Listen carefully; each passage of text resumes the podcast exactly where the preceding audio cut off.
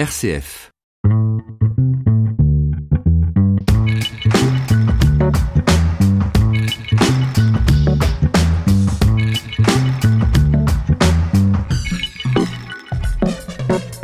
Bonjour à tous et bienvenue pour cette toute nouvelle édition du Club Radio de Notre-Dame. Aujourd'hui nous accueillons Kelsey, Julien et bien évidemment mon acolyte de toujours, Chloé. Au programme de cette émission, nous allons vous transporter dans la féerie et la magie de Noël, avec les activités en lien avec Noël au sein du lycée Notre-Dame, tous les événements qui s'y déroulent durant ce mois de décembre.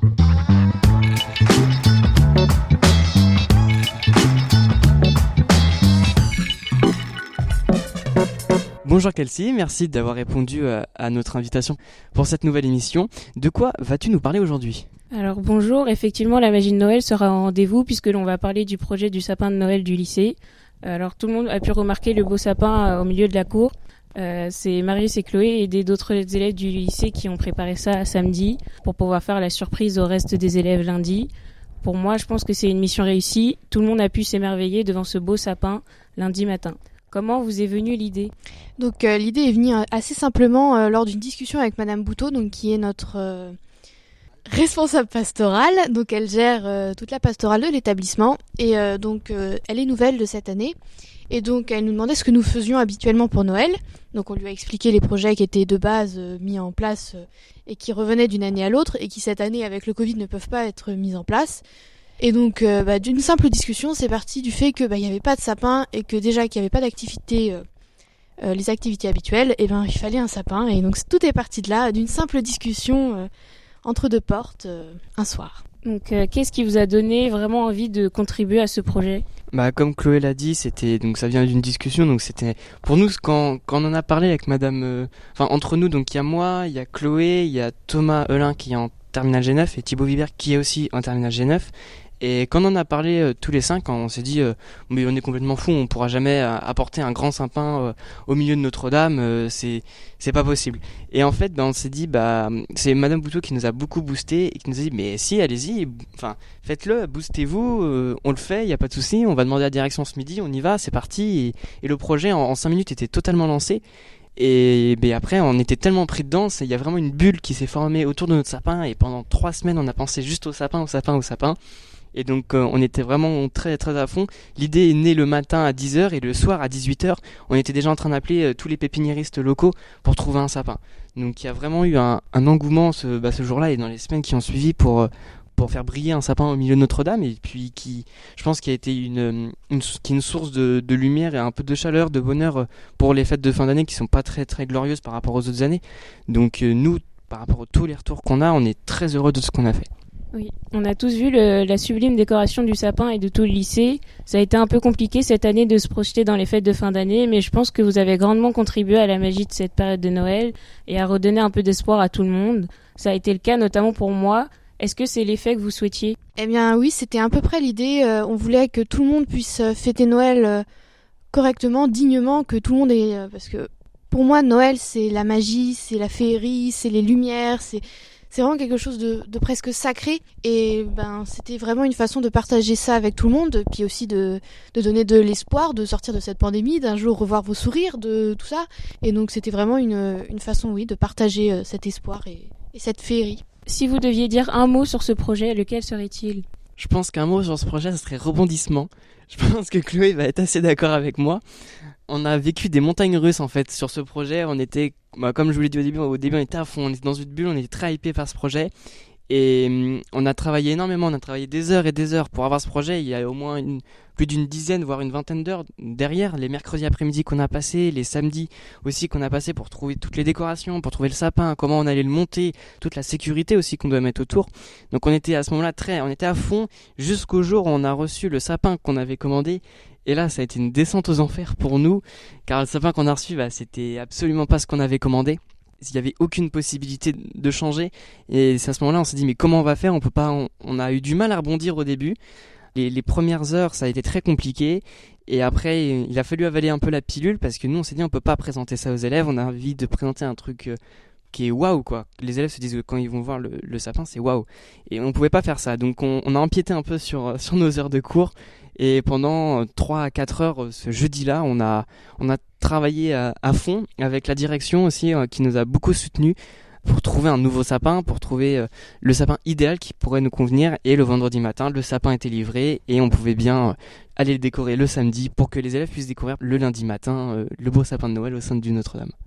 moi personnellement, pour un mot pour ce projet, je dirais maturité, parce que je pense que ces trois semaines ont été euh, donc riches en émotions, comme l'a dit Marius, mais ça nous a aussi plus fait grandir. Euh, je dirais, j'ai plus grandi ces trois dernières semaines que toute l'année dernière, qu'on a vraiment appris donc déjà à se projeter, à créer des choses, à prendre conscience que euh, ben, ce dont on rêve n'est pas forcément réalisable, que faut aussi travailler dur pour que nos projets soient montés, que prendre aussi la réalité des choses, que la notion d'argent, prendre conscience de de ce que ça vaut, de parce que cet argent au final on n'a jamais été confronté. Et donc là, de, bah, de faire un budget, de respecter ce budget, d'essayer de trouver des solutions.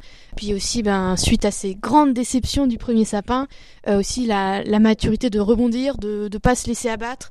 Et donc euh, voilà, moi je dirais maturité. Donc à propos de ça, est-ce que vous aimeriez faire passer un message particulier aux lycéens de Notre-Dame en cette période de fête un petit peu inédite? On en a parlé le jour d'inauguration. Le message qu'on peut faire passer à travers ce sapin, c'est d'espérer et croire, euh, pas croire en ses rêves, mais croire en ce que l'on veut faire ne jamais baisser les bras et toujours quand on a un échec rebondir et mais toujours espérer. Et au final bah nous quand on a eu tous les retours qu'on a eu sur Sapin on s'est dit mais c'est impressionnant ce que vous avez fait tout ça. Et pour nous au début bah, on n'était pas 100% satisfait par rapport à ce qu'on voulait au départ. Sauf que maintenant avec tous les compliments qu'on a eu sur Sapin mais on, est plus heureux. Donc pour moi il faut croire en ce qu'on veut faire et toujours se donner à fond pour euh, bah, pour ce qu'on veut faire eh bien, merci à vous, Chloé et Marius, et merci aussi à Monsieur Leroy et à toutes les personnes impliquées dans ce beau projet. Effectivement, on remercie aussi, je, rajoute euh, Monsieur Leroy, bien évidemment, le directeur du lycée, mais aussi Madame Marc qui nous a beaucoup soutenus euh, sur le plan, on va dire, économique, et puis euh, qui nous a trouvé aussi pas mal de solutions B,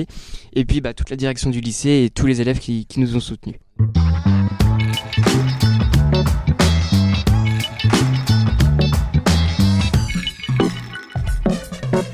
Alors maintenant, la parole est à Julien. De quoi vas-tu nous parler cette semaine?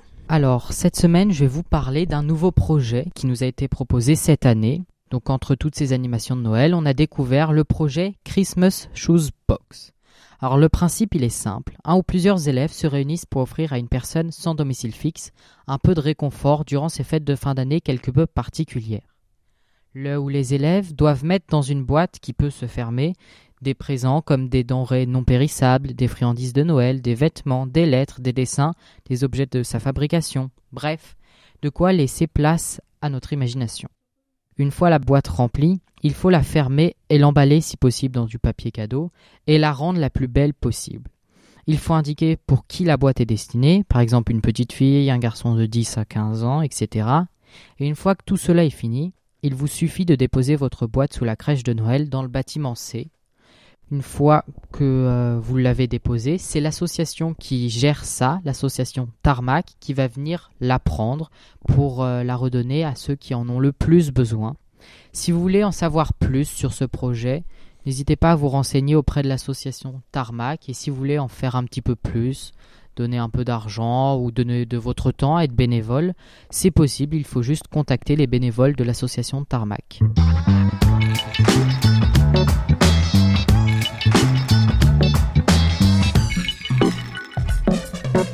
Malgré la situation sanitaire actuelle, rien ne pourra gâcher la féerie et la magie de Noël au sein du lycée.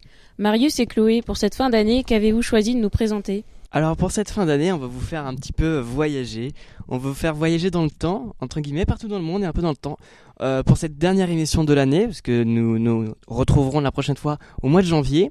Peut-être dans des studios, on ne sait pas encore, on verra ce que le Covid nous en dit. Mais pour cette fin d'année, on a décidé de vous faire un récap de l'année 2020. Eh bien, nous allons commencer euh, par euh, janvier. Te souviens-tu de ce qui s'est passé en janvier, Marius? Je crois que certains pays ont eu un petit peu chaud au mois de janvier. Eh bien oui, c'est le cas. En janvier, euh, cela faisait 4 mois que l'Australie brûlait. C'est aussi le mois de janvier le plus chaud jamais enregistré sur Terre. En février, alors à part notre cher Covid qui est venu envers notre planète, à la 45e cérémonie des Césars, le film Les Misérables a reçu le César du meilleur film et aussi le César de la meilleure réalisation est attribué au film J'accuse de Roman Polanski qui a fait un petit peu polémique à ce moment-là. En mars, toutes les écoles françaises étaient fermées jusqu'à nouvel ordre pour éviter la propagation massive du coronavirus. Ensuite, euh, il y a eu euh, le décès du dessinateur Albert Uderzo, qui est notamment à l'origine d'Astérix et Obélix. Au mois de juin, personne n'aura pu passer à côté. À Minneapolis, le noir américain George Floyd est mort, étouffé dans les rues par un policier. Cet acte entraîne d'abord aux États-Unis puis dans le monde entier des manifestations, parfois pacifiques, mais parfois violentes, conduites par des groupes de défense des droits des Afro-Américains, par exemple le groupe Black Lives Matter. En août, il y a eu deux explosions énormes qui surviennent au Liban, à Beyrouth, causant plus de 200 morts et 300 000 personnes sans domicile. Au mois de septembre, c'était l'heure de la rentrée, mais le débat télévisé entre les deux candidats aux élections présidentielles américaines, Donald Trump et Joe Biden, a été qualifié le pire débat de l'histoire par les médias du monde entier. En octobre, le professeur Samuel Paty est décapité dans la rue à Conflans-Sainte-Honorine par un terroriste islamique de 18 ans. Le professeur avait montré à ses élèves des caricatures de Mahomet pendant un cours sur la libération de l'expression. Après un premier confinement du 17 mars au 11 mai 2020 et suite à la deuxième vague du Covid-19, la France entame son second confinement qui durera au moins jusqu'au 1er décembre. Au mois de novembre, aux États-Unis, face au démocrate Joe Biden, Donald Trump remet en jeu son mandat. Malgré les contestations du président sortant, c'est Joe Biden qui deviendra le 46e président des États-Unis. Quand on revient en arrière, c'est ainsi que l'on peut vraiment voir à quel point nos vies ont changé en l'espace de quelques mois. Qui aurait pensé en 2019 qu'on allait devoir vivre tout ça? Effectivement, aujourd'hui on vous a présenté un résumé global d'une année vraiment particulière qui touche à sa fin. Et bien évidemment on n'a plus qu'à espérer très fort que 2021 soit moins pire, surtout que apparemment d'après ce que j'ai entendu, le Times, donc le célèbre média américain aurait qualifié l'année 2020 de la pire année de l'histoire. Eh bien, merci de nous avoir écoutés. On espère que vous avez bien aimé notre émission. On vous souhaite de très bonnes fêtes de fin d'année et on se retrouve l'année prochaine. Et surtout, prenez soin de vous.